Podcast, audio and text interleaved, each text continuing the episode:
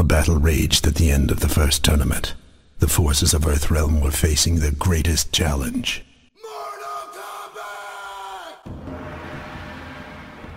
Olha só, você com certeza já viu uma continuação de algum jogo ou filme e pensou, calma aí, isso aqui tá certo, é isso mesmo? E o nome disso, o nome das coisas que dão essa sensação é spin-off, como muito bem explicou o Choque de Cultura há muito tempo, né Rodrigo? Tá tudo bem com você, meu querido? Cara, depois dessa introdução maravilhosa, eu tô melhor ainda. E você, meu caro? E aí, galera? Sejam bem-vindos a mais um episódio do Two Player Podcast, aquele seu podcast, obviamente, favorito que rola sempre às terças e sextas. Lembrando, né, esses são os dias dos episódios maiores, mas nos outros dias nós temos as chamadas Pílulas 2P, onde a gente comenta brevemente sobre algum assunto, seja pessoal, uma grande notícia, enfim. É conteúdo da semana inteira, Diegaço. E Olha claro, só que talento, hein, Rodrigo? Eu achando que isso nunca ia não, acontecer. Pelo amor de Deus, né? Uma overdose de 2P. E, claro, não se esqueça aí, obviamente, de nos seguir no Spotify ou no seu agregador de preferência e também lá no Twitter, arroba Podcast, onde algum safado, obviamente, já roubou esse nome, mas isso não impede a gente de discutir sobre este e outros episódios, Diegaço. Mas vamos lá, Diegão. Muita gente tem dúvida, né? Como você definiria simplesmente o que é um spin-off? Um spin-off, eu diria, Rodrigo, é um produto derivado, ou seja, você tem uma série principal com vários jogos, ou vários filmes, ou várias coisas, e aí dentro daquilo você separa uma ramificação. Então você tem ali a sua árvore, você tem esse galho que vai para outra direção, que é o spin-off, ou, como eu já falei, aquela continuação que te deixa na dúvida sobre se é uma continuação de verdade ou alguma outra coisa estranha. Rodrigo, quando foi a primeira vez que você se deparou com um spin-off e você ficou confuso? Eu vou te falar aqui porque eu tenho uma história bem particular. Acho que eu já até citei aqui por cima, mas foi muito engraçada. E eu quero saber de você, mano. Quando foi a primeira vez que você trombou com um spin-off aí nessa coisa chamada vida? Cara, tenho dois momentos diferentes, eu vou comentar brevemente sobre cada um deles, porque eles são assim. eu acho que o extremo do bom e o extremo do ruim. É, mas é bem breve. O extremo do bom foi o Shadow Dancer no Mega Drive. É, Adoro, eu nem sabia que, que ele fazia jogaço. parte, né? Jogaço. Eu não sabia que ele fazia parte da série Shinobi. Eu fui conhecer depois, inclusive. Comecei pelo Shadow Dancer. Espetacular o jogo tenho nem o que dizer. Agora, pro lado ruim da coisa, e olha, bota ruim nisso, foi o Sonic 3 The Blast. Eu basicamente tava louco para ter um jogo do Sonic naquela ocasião, e tinha acabado de sair o Sonic Knuckles. Olha só como a vida às vezes pune, não é verdade? O Sonic Knuckles ele tava muito caro, é, meu pai não quis me dar de jeito nenhum, e aí eu tive a opção de pegar o Sonic 3 The Blast. E eu não fazia a menor ideia da merda que eu tava fazendo. Eu peguei pro Mega Drive, e esse jogo não tem nada a ver com o Sonic tradicional, pelo contrário, ele tem um 3D absolutamente horroroso, uma, uma, uma imitação de 3D, né, numa arena, onde o cenário se movimenta com uma velocidade diferente do Sonic. E o que que isso aconteceu? Me deu mal-estar. Toda vez, Diego, que eu jogava esse jogo, eu vomitava. Só fui entender isso na quarta vez que eu passei mal. E aí eu fui entender que era a questão da imagem. E muita gente sofreu disso, fui descobrir depois. Caraca. Ou seja, se você vê esse jogo na sua frente, queima ele. Mas, Diego, você tem uma história melhor, né? Não, não tem uma história melhor, não. Inclusive, eu não é cheguei é a jogar o 3D Blast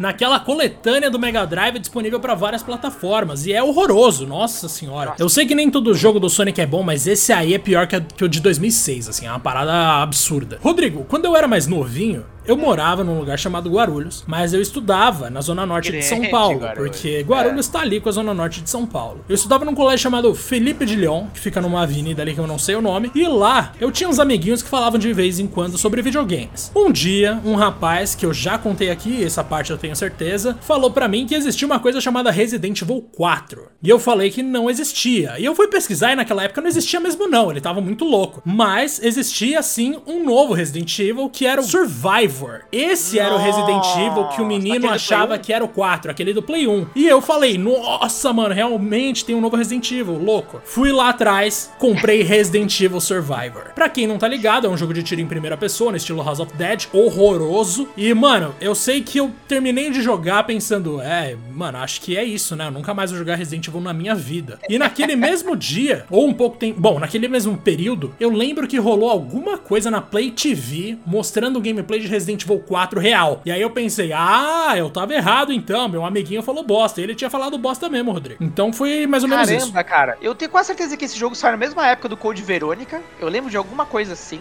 Meu, recomendo muito que todos vocês, Diegão, você também assista ao episódio do Angry Video Game Nerd desse jogo. É, é maravilhoso. Do é Survivor? Maravilhoso, Aham. Uhum. Putz. É você falou uma vez, mano. Eu não sei por que, que eu não assisti ainda, mas eu tenho que assistir logo isso aí. Sério, depois que você escutar esse episódio, você que tá ouvindo a gente aí, vai assistir isso aí que você vai pirar. Dada essa definição, né, Diego? Até porque ontem a gente teve uma conversa muito engraçada sobre. Eu tava pesquisando algumas referências, às vezes a gente esquece um nome ou outro. E eu comecei a achar sempre o Super Mario como o spin-off do Donkey Kong. E aí, aquilo meio que bugou minha cabeça, né? Porque eu falei, por um lado, se for levar o pé da letra, faz sentido mesmo. Porque o Mario apareceu pela primeira vez no Donkey Kong do arcade. Mas o Super Mario virou algo tão próprio e tão maior do que o próprio Donkey Kong que a gente dificilmente considera isso. Mas realmente, se você for levar o significado ao pé da letra, inclusive do que o Diego deu aqui, faz sentido. O Mario é realmente um spin-off do Donkey Kong. Fica aí pra bugar a sua cabeça.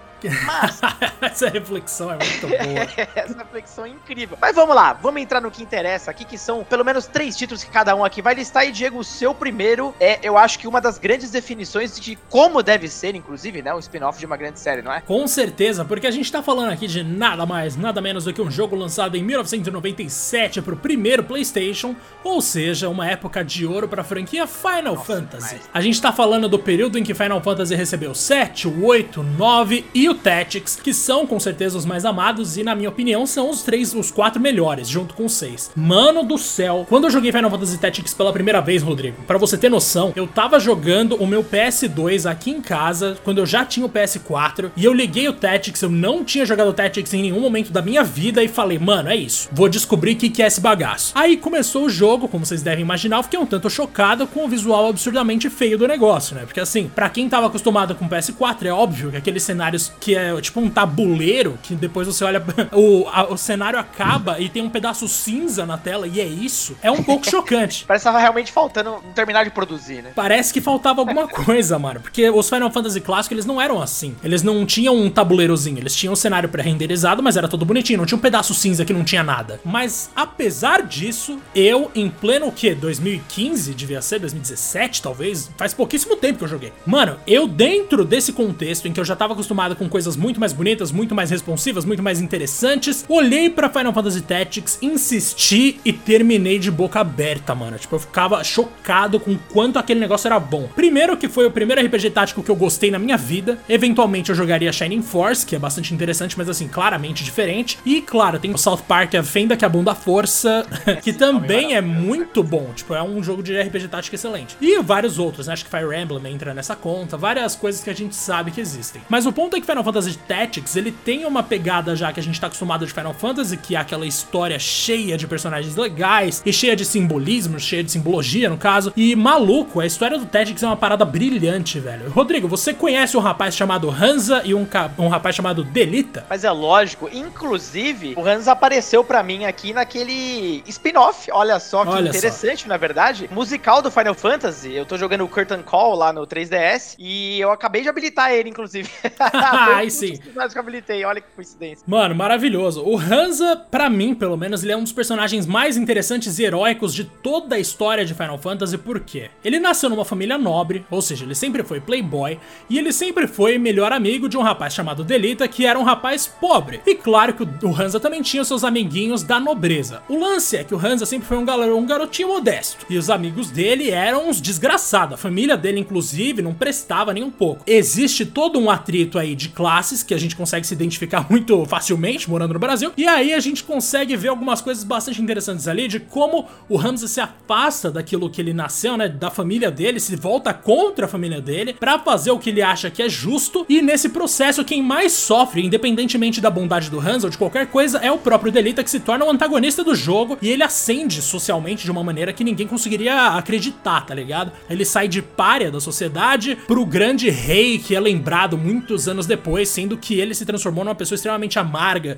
extremamente ruim. Maluco, toda a transição, toda essa trajetória do Delita e toda a trajetória do Hansa em relação à própria família e a maneira como eles conhecem alguns outros personagens e tal, é tudo muito bem contado, nível assim, um dos, uma das melhores histórias de Final Fantasy, ou seja, uma das melhores histórias de uma série que é conhecida por boas histórias. E a gente tem ali também alguns outros personagens paralelos bem interessantes e uma, uma, uma um trabalho em cima da figura da igreja que é muito bom também, porque no caso ali as pessoas agiam como se elas cultuassem um deus, tem os cavaleiros templários de Final Fantasy Tactics, existe uma religião que acha que o Hansa é um herege, tanto que os, o nome do Hansa é limpado para sempre da história de, de Ivalice, que é a mesma ilha do 12, aliás, a mesma região do 12, E a mesma região de Vagrant Story, ou seja, o Tactics se passa no universo de outros jogos muito bons. A corrupção da igreja, a corrupção da nobreza. Esse jogo ele tem uma pegada muito social, tá ligado? Muito forte. Tanto que eu não dou dois minutos para alguém jogar e falar que é jogo de comunista, mas mano, é muito bom, velho. Tô falando de verdade. Hoje em dia,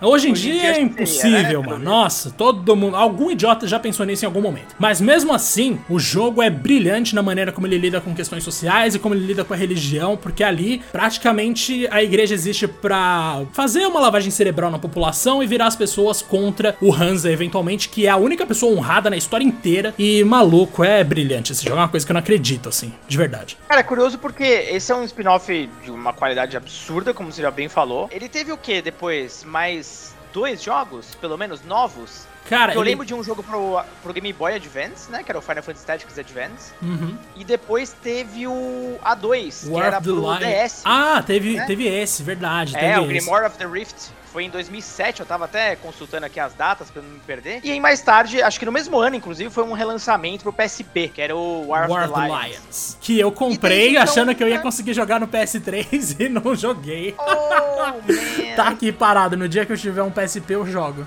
Mas, Mas desde então isso... então não teve mais, né? Uh, não. Eles não lançaram mais nenhum jogo novo. Não, inclusive eles abandonaram para sempre o esquema de RPG tático, se eu não me engano. Mas mesmo assim, é uma parada. É. Velho, é, talvez seja bom até, sabe? Porque o negócio. O, o, nível de qualidade que eles atingiram com Tactics, eles não vão atingir de novo com algum spin-off, eu tenho certeza. É, Square de hoje. não, não eles não vão. Eles não vão.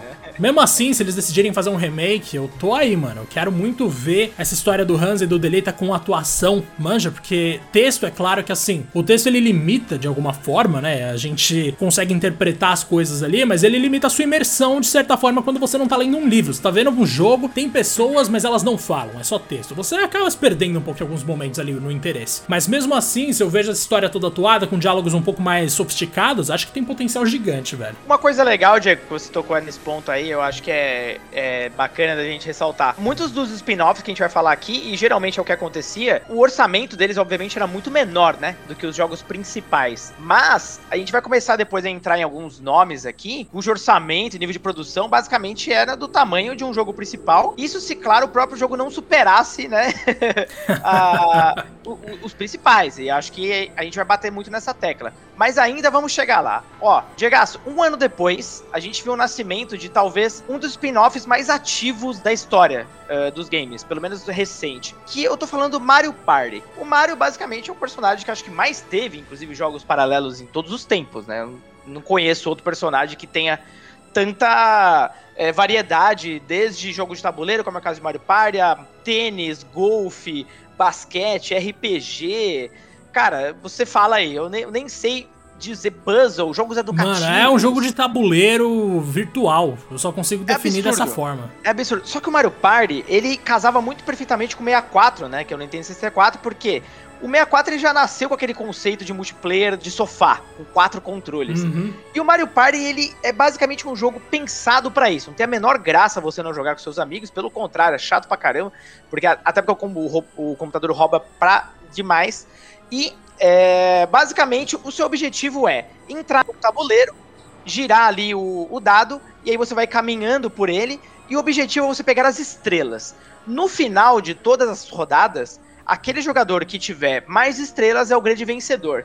Só que no meio disso tudo, meu amigo, rola aquela famosa sacanagem. É um jogo de destruir amizade mesmo, porque você pode roubar uh, a estrela do outro, sacanear o cara nos minigames, que é o grande coração do game, né? Os minigames que envolvem um contra três, dois contra dois, cada um por si. E ali rola solta a criatividade. E o que, que é interessante? Desde o primeiro jogo até 2007, que foi o Mario Party 8, já no, no GameCube. É, no GameCube ou no Wii agora, não me lembro. Uh, devo estar confundindo. Talvez acho que já fosse no Wii, inclusive. Acho que o Mario Party 8 é do Wii. É, eles foram feitos pela Woodson, que é a criadora do Bomberman, né? Então, bem interessante isso. A Nintendo tinha uma relação muito próxima com essa empresa até que a Konami comprou e matou. Muito legal, né, Konami? Lógico, muito né? obrigado né? aí.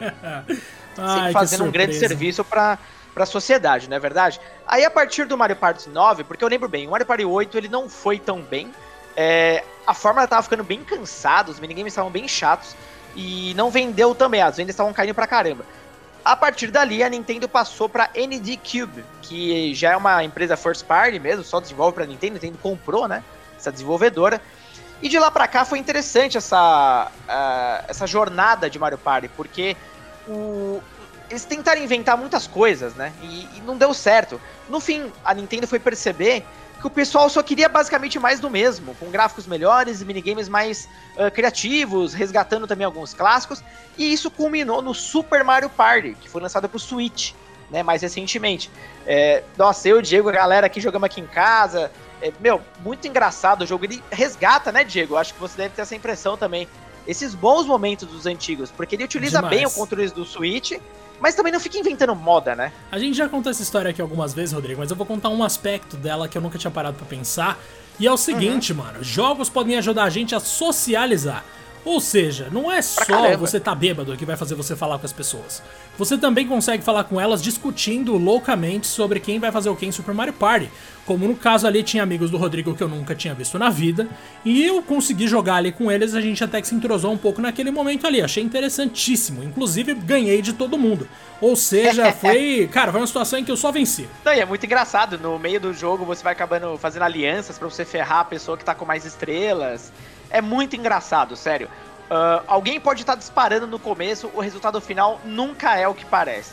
E é por isso que esse jogo é tão divertido, tão perfeito para multiplayer. É, com certeza essa série não vai parar tão cedo, até porque o Super Mario Party vendeu pra um caramba no Switch. Milhões e milhões de cópias, eu vou lembrar de cabeça agora, mas ele está como um dos títulos de destaque lá do site oficial da Nintendo.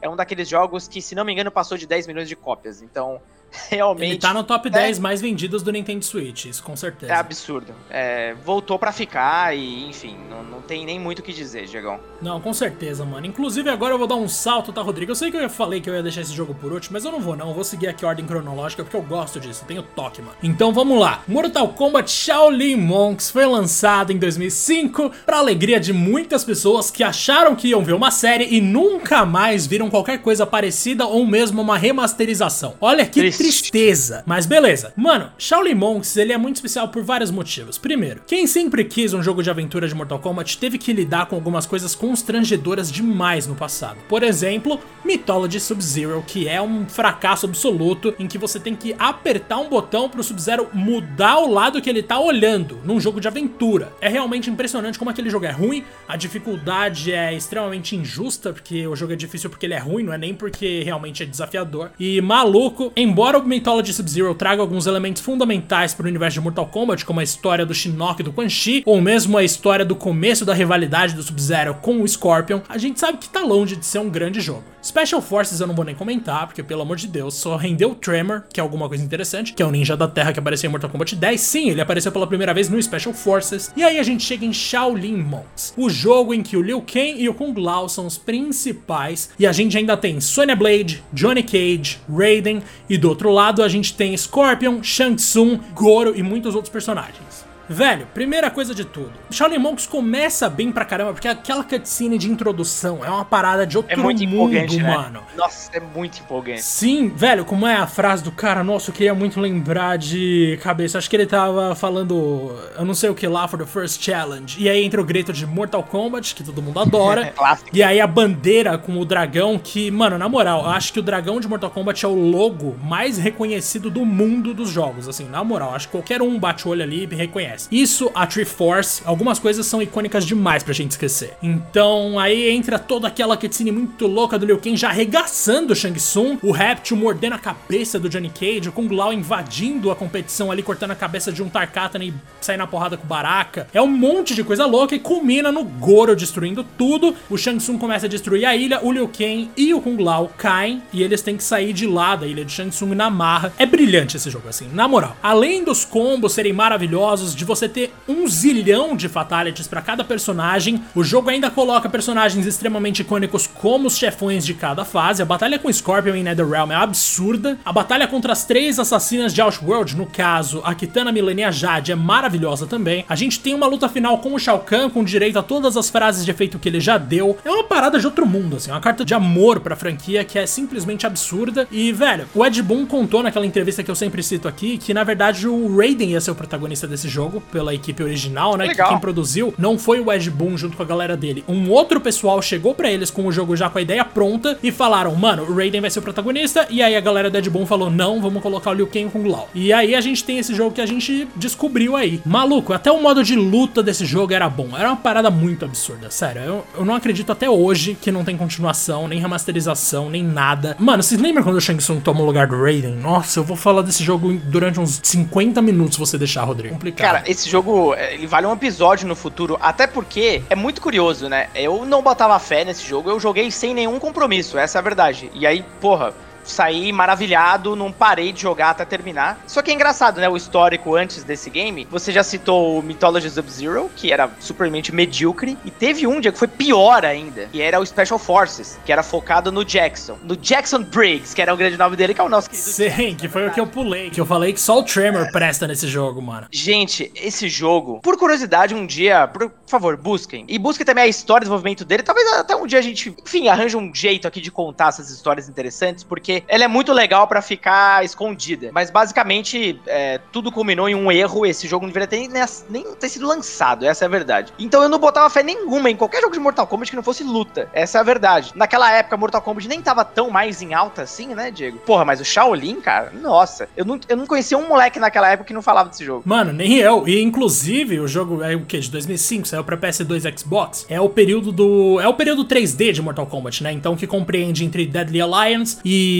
Armageddon, que são os piores jogos da série. Então realmente era um momento muito complicado, mas o que trouxe um pouco do valor da franquia de volta foi Shaolin Monks. E se eu tivesse que chutar, eu diria que o Ed Boon não investe mais nesse título, nesse nome, porque ele sabe que a equipe dele nunca foi capaz de fazer algo decente de aventura como aquela equipe fez. É, fazer a altura. Até só uma coisinha, né? Eu falei que Mortal Kombat estava tão forte na época, mas assim, tendo em vista comercialmente o sucesso era bom, porque era um jogo por ano, basicamente, tá? Ó, se eu for pegar de 99 até, vamos ver, ó, 99, 2000, 2007, 2008. De 99 a 2008, a gente teve um jogo no mínimo por ano de Mortal Kombat sendo lançado. Seja um título novo ou algum porte, né? É, é legal, né, cara? Mortal Kombat é uma das pouquíssimas séries que ela não desapareceu. Sabe aquele ato que muitas séries têm bizarríssimo mesmo de desaparecer? Não. Talvez o maior hiato foi do, do 10 pro 11, né? Demorou um pouquinho mais. Do 10 pro 11 foram, acho que, 3 anos? 4? Mas alguma coisa quatro assim. 4 anos, é. Mas é, antes disso é impressionante. O 4, você tem o. Primeiro você tem o 4, você tem o Gold Edition do 4, aí você tem o Deadly Alliance, Deception, Gold Edition do Deception, você tem o Armageddon.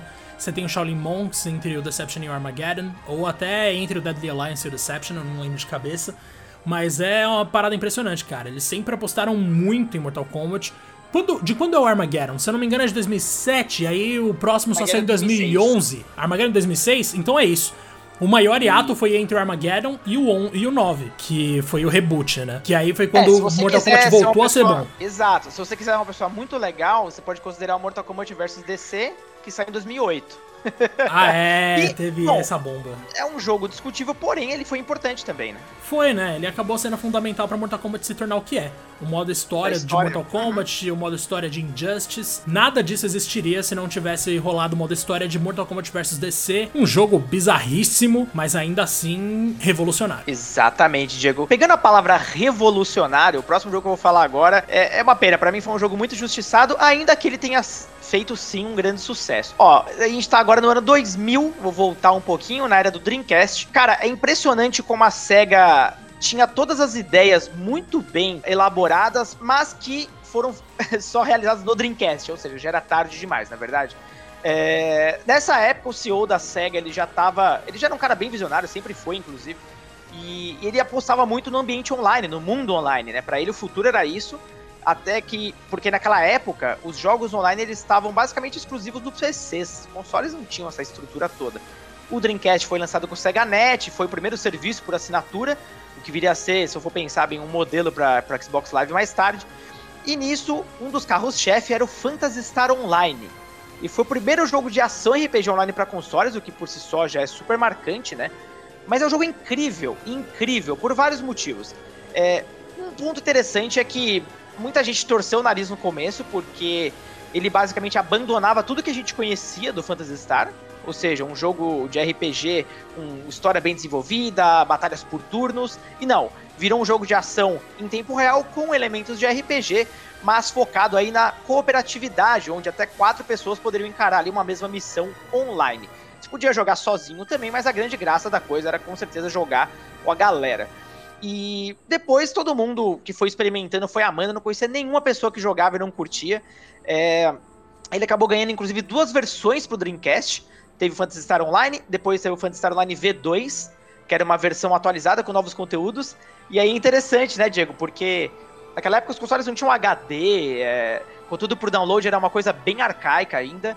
E então você comprava um novo disco para você jogar um novo conteúdo. Mas você era obrigado a comprar aquele novo disco, senão você não tinha acesso. Que então, bom, né? Nossa, bem justo. Cara, era muito louco. Então você meio que dividiu um pouco a base, porque as pessoas que jogavam anterior não conseguiam acessar os novos conteúdos. Mas você conseguia jogar junto de qualquer forma. Enfim, o Dreamcast acabou morrendo. E aí a SEGA teve que redistribuir seus títulos em outros consoles. E aí começa a acontecer umas coisas meio bizarras ali no universo Phantasy Star. É, a SEGA trabalhou no Phantasy Star 1 mais 2, que basicamente são essas duas versões que eu falei juntas, e lançou para quem? Pro PS2, que era o maior console ali de todos os tempos? Não. Pro Xbox, que tinha uma, uma rede online espetacular, a melhor daquela geração? Lógico que não. Ela lançou pro quê? Pro GameCube. É, GameCube realmente é um console assim interessante, né, para dizer o um mínimo. Resident Evil 4 exclusivo por um tempo e tudo mais. E aí tem essas decisões bizarras da Sega. Por que, que também era bizarro? Primeiro, o GameCube era de longe ali o console menos atraente para esse tipo de jogo. É, a estrutura dele online era quase inexistente. Você é obrigado a comprar o adaptador de banda larga. E o jogo, cara, olha todo esse investimento que você tinha que fazer. Então, o jogo obviamente flopou pesado, comercialmente falando. E se não bastasse, Diego, olha só que muito legal, na é verdade. A gente tem o spin-off do spin-off. A SEGA fez o Phantasy Star Online episódio 3. Aí você pensa, porra, uma evolução, uma nova versão? não, é um Phantasy Star Online de cartas. ah, e sim, é isso que a gente precisava. Cara, e online no GameCube exclusivo, é óbvio, eu não preciso nem falar, né? Três pessoas devem ter jogado o jogo. Apesar de ser um, um jogo muito bem avaliado, inclusive pela época, pela crítica, mas não dá, né, gente? Não dá, não era jogo pro GameCube ali, e tampouco talvez pra SEGA naquele momento. Ela começou a dividir a base, lançar muito Phantasy Star, lançou depois pro PC, que era o Blue Burst, nada mais era do que a versão do GameCube com conteúdos extras. Essa, Diego, eu joguei pra um caramba, mas eu joguei demais, cara. Basicamente, se eu juntasse naquela época as horas que eu tinha do Dreamcast e do PC, ele foi por muitos, mas muitos anos o meu jogo mais jogado da vida. Eu jogava ele todos os dias, tinha guildas oficiais, existia um cenário é, amador que mantinha servidores, não piratas, mas alternativos, para assim dizer. Ah, alternativos pra... é, é verdade. servidores alternativos para manter o jogo do Dreamcast vivo, então eu jogava no Dreamcast também, usando o nosso queridíssimo é, é, cabo ali de, de, pra conectar na internet com um telefone. Eu acho que você nem viveu isso, né, Diego? Vamos combinar. Eu vivi uma parte disso. Acho que quando eu tinha 8, 9 anos ainda existia um pouco disso. Olha só, cara, eu usava o Dreamcast até para acessar e-mail, às vezes mandar mensagem, né? Quando meu computador dava problema. Era uma época assim, é, como vou dizer? É, sabe aquele episódio que eu fiz ali da, da, da, memória afetiva, né? Se eu usasse hoje eu ia ficar desesperado, porque era horrível, né? Digitar aquelas coisas pelo controle. Mas, resumo de tudo isso. O Phantasy Star Online deu o, a direção que a série ia tomar pro futuro, né? A gente nunca mais teve Phantasy Star daqueles moldes até o 4, essa é a grande verdade. Depois a gente teve o Phantasy Star Universe no PS2 apenas. Depois, mais tarde, ele foi lançado também para o Xbox 360. Bem interessante isso, inclusive. Foi um dos primeiros jogos que eu comprei pro 360. E combinava muito, né, cara? Aquela estrutura da Xbox Live, que já era espetacular. Demais. É, ajudou muito. Só que o Phantasy Star Universe não chegava aos pés do, do online. Ele faltava features pra caramba. Os personagens eram meio toscos. A engine do jogo completamente ultrapassada. Parecia um jogo de Dreamcast mesmo. Ainda que eu amo os jogos de Dreamcast, mas porra, a gente já tava no 360, né? E, enfim, envelheceu mal, não vendeu bem também, fracassou. Anos e anos depois, a SEGA fez o nosso queridíssimo Phantasy Star Online 2. Aí sim, né? Aí estourou. que uma grande evolução, estourou. Só que tem um grande problema também. É, esse jogo ele ficou por, eu não sei de cabeça agora, mas muitos, muitos anos só no Japão. E apenas no Japão. É, outros jogos também só bombaram no Japão. Teve um que eu esqueci de comentar, mas foi lançado só pro Nintendo DS. Nem preciso falar que, né, não deu muito certo. E no PSP também. E aí ficou esse Phantasy Star Online 2 preso no Japão por anos, anos e anos e anos, até que no ano passado a SEGA finalmente lançou ele no ocidente em uma parceria com a Microsoft apenas no Xbox One. Aí você também pergunta, porra, esquisito, né? O Xbox One não é o console mais popular, a série não tem muitas ligações ali, é uma série japonesa, será que vai se dar bem? A verdade é que a Microsoft deu um apoio de marketing muito grande para a SEGA, acho que valeu super a pena. E agora, olha só, essa história continua, uma história de muita alegria, inclusive. A gente vai ter a evolução do Phantasy Star Online 2, é, que vai dar um reboot quase no jogo, é quase um relançamento, com uma nova engine gráfica, é, um novo sistema de combate, enfim, eu tô muito ansioso por ele. A SEGA só lançou, acho que um pequeno teaser, né? Aos poucos ela vai mandando algumas informações, então ele vai se chamar New Genesis. E aí vai ter um visual bem bonitão, e vai sair agora nos consoles da atual geração. Diego, você jogou algum desses todos os jogos aí que eu falei, não? Cara, acredita que nenhum.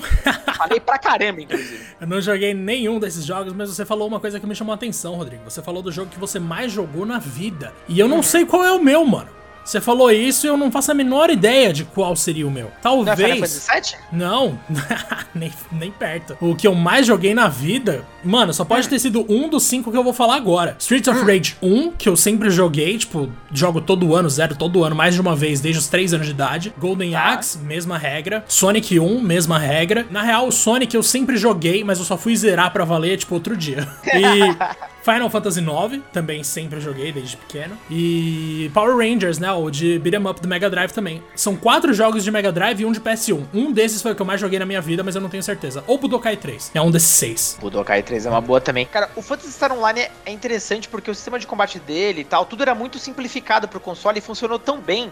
É, as pessoas na época até duvidavam, né? Que, pô, todo esse conceito funcionar ali no, no Dreamcast. E o que é interessante, né? Naquela época, uh, bom, ele foi desenvolvido pelo Sonic Team, né? E eu li uma história que nenhum estúdio interno da SEGA queria abraçar esse projeto. É, porque ninguém tinha conhecimento nem experiência com o jogo online. Então eles tinham medo de simplesmente fazer um grande fracasso. O Sonic Team na época estava em boa forma, né? Ele só lançava jogaço. Uh, e quem dirigiu foi o Yuji Naka, que é um dos pais do Sonic. Olha só que interessante, né? O Yuji Naka ainda no seu auge ali da, da carreira, lançou um jogo histórico. Eu recomendo outro material muito legal para você ler depois desse episódio, obviamente, é no site Polygon, no polygon.com. Eles fizeram ano passado um especial de mais de 20 anos do Phantasy Star e eles entrevistaram os produtores, é, abordaram a trilha sonora, como ela também ali no Phantasy Star Online meio que trilhou o estilo das músicas do, do futuro da série. Cara, é um especial pra fã, assim, chorar de alegria. É muito legal. Mano, Polygon nunca erra, né? Impressionante. Eu sei que eu trabalho na é concorrência, é mas, putz, o Polygon ah, é maravilhoso. É, Não, tudo sério, bem elogiar, né? É muito Poxa. bom, é muito bom. É meu site favorito de games do mundo. Fácil. Mas, enfim. Rodrigo, você falou sobre vários lançamentos de Phantasy Star que chegaram na hora errada, certo? E tem uma outra grande série, na real, uma série até muito maior do que Phantasy Star em termos de popularidade, que lançou jogos spin-off no momento errado, que é Resident Evil. A gente viu ali o lançamento de Resident Evil Outbreak, File 1 e File 2, que foi um grande fracasso no PS2, porque ninguém tava nem aí para jogar online no PS2. E além disso, foi o console mais pirateado da história, eu tenho certeza. Então, mano, velho, não tinha como as pessoas jogarem. Mas não é que um dia eles acertaram no spin-off. Primeiro vou esclarecer uma coisa: Code Veronica não é spin-off. Se fosse, estaria aqui na minha lista, porque é o melhor jogo de Resident Evil que eu já joguei, ponto. Mas, mano, Resident Evil Revelations chegou em 2012 e maluco, era um jogo muito bom e foi o último. Mano, olha isso: Resident Evil 3, de 99 foi protagonizado pela Jill, veio Code Veronica, veio Survivor, veio Dead Aim, veio o 5, e aí veio Revelations em 2012 e a Jill voltou a ser protagonista de um jogo de Resident Evil. Você tem noção do que era para mim esse momento, velho? Assim, é, eu precisava jogar esse jogo, não, não importava o, o, preço, eu precisava jogar e eu não tinha um 3DS. Então eu não joguei em 2012, eu joguei quando ele saiu pro 360, no caso Xbox. Eu demorei muito para ver a Jill como protagonista de alguma coisa de novo, e mano, não é que valeu a pena pena. Nossa senhora, de verdade. E no caso, assim, para quem não tá ligado, Resident Evil Revelation se passa entre o 4 e o 5, que quando a gente vê ali meio que o surgimento da BSAA, grande organização que a Jill e o Chris trabalharam por muito tempo, a organização do 5, do 6. Ali, no caso, a gente vê a Jill indo resgatar o Chris junto com um cara chamado Parker Luciane, que desapareceu. O Chris e a Jéssica, que era uma mina nova lá, eles desapareceram e, mano, ela foi lá atrás e acabou parando num navio muito maravilhoso chamado Queen Zenobia, que é onde tava rolando uma nova infecção. E, mano, tem um take desse jogo que eu nunca vou esquecer, que é na sala de jantar, já no final do jogo, quando você tem que correr contra o tempo, porque Resident Evil sempre chega nesse ponto, e você para pra olhar a sala de jantar com várias criaturas levantando do nada do chão, as mesas todas arrumadas, lindas, um lustre maravilhoso no teto. Era impressionante como esse navio era elegante, tá ligado? Era um ambiente muito gostoso de você olhar, por mais que ele fosse lotado de criaturas completamente bizonhas. Então Revelations foi muito importante para mim por isso, e a série voltou a aproveitar muito bem esse spin-off com o retorno da Claire em Resident Evil Revelations 2, que é um jogo por episódios. No 2, não só tem a Claire, como tem o Barry. E eu nunca entendi por que, que eles criaram o par Parker Luciani, um cara aleatório pra esse Resident Evil Revelations Esse 1. é maravilhoso. É, maravilhoso.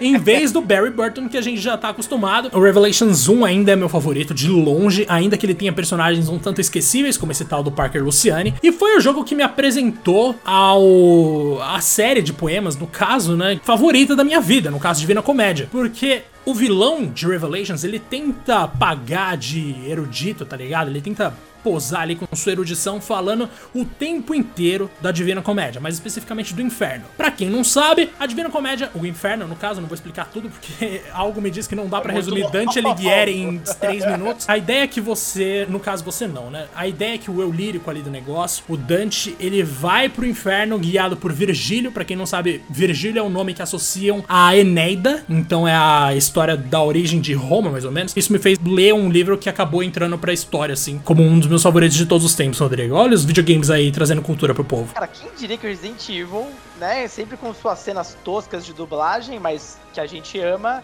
ia te apresentar um puta, uma puta obra dessa. Como é que pode, cara? e pior, né? Com pode? citações completamente fora de contexto. Não faz sentido nenhum quando eles começam a citar as coisas.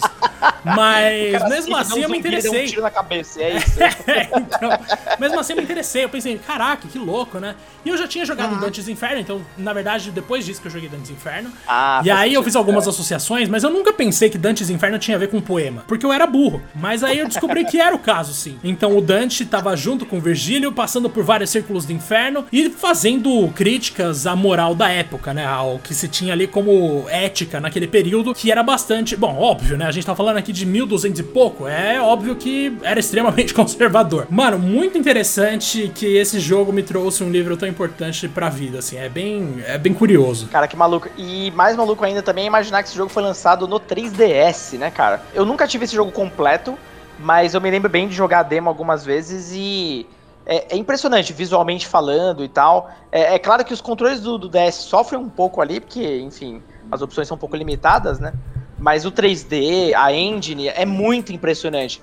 O fato deles terem convertido basicamente para os consoles e ter ficado um jogo bacana mostra que basicamente esse jogo sugou tudo do DS, né? Em questão de poder ali de hardware. Com certeza. Na verdade, as versões de console nem foram tão elogiadas, né? Claro que assim, todo mundo continuou achando que era um jogo consistente.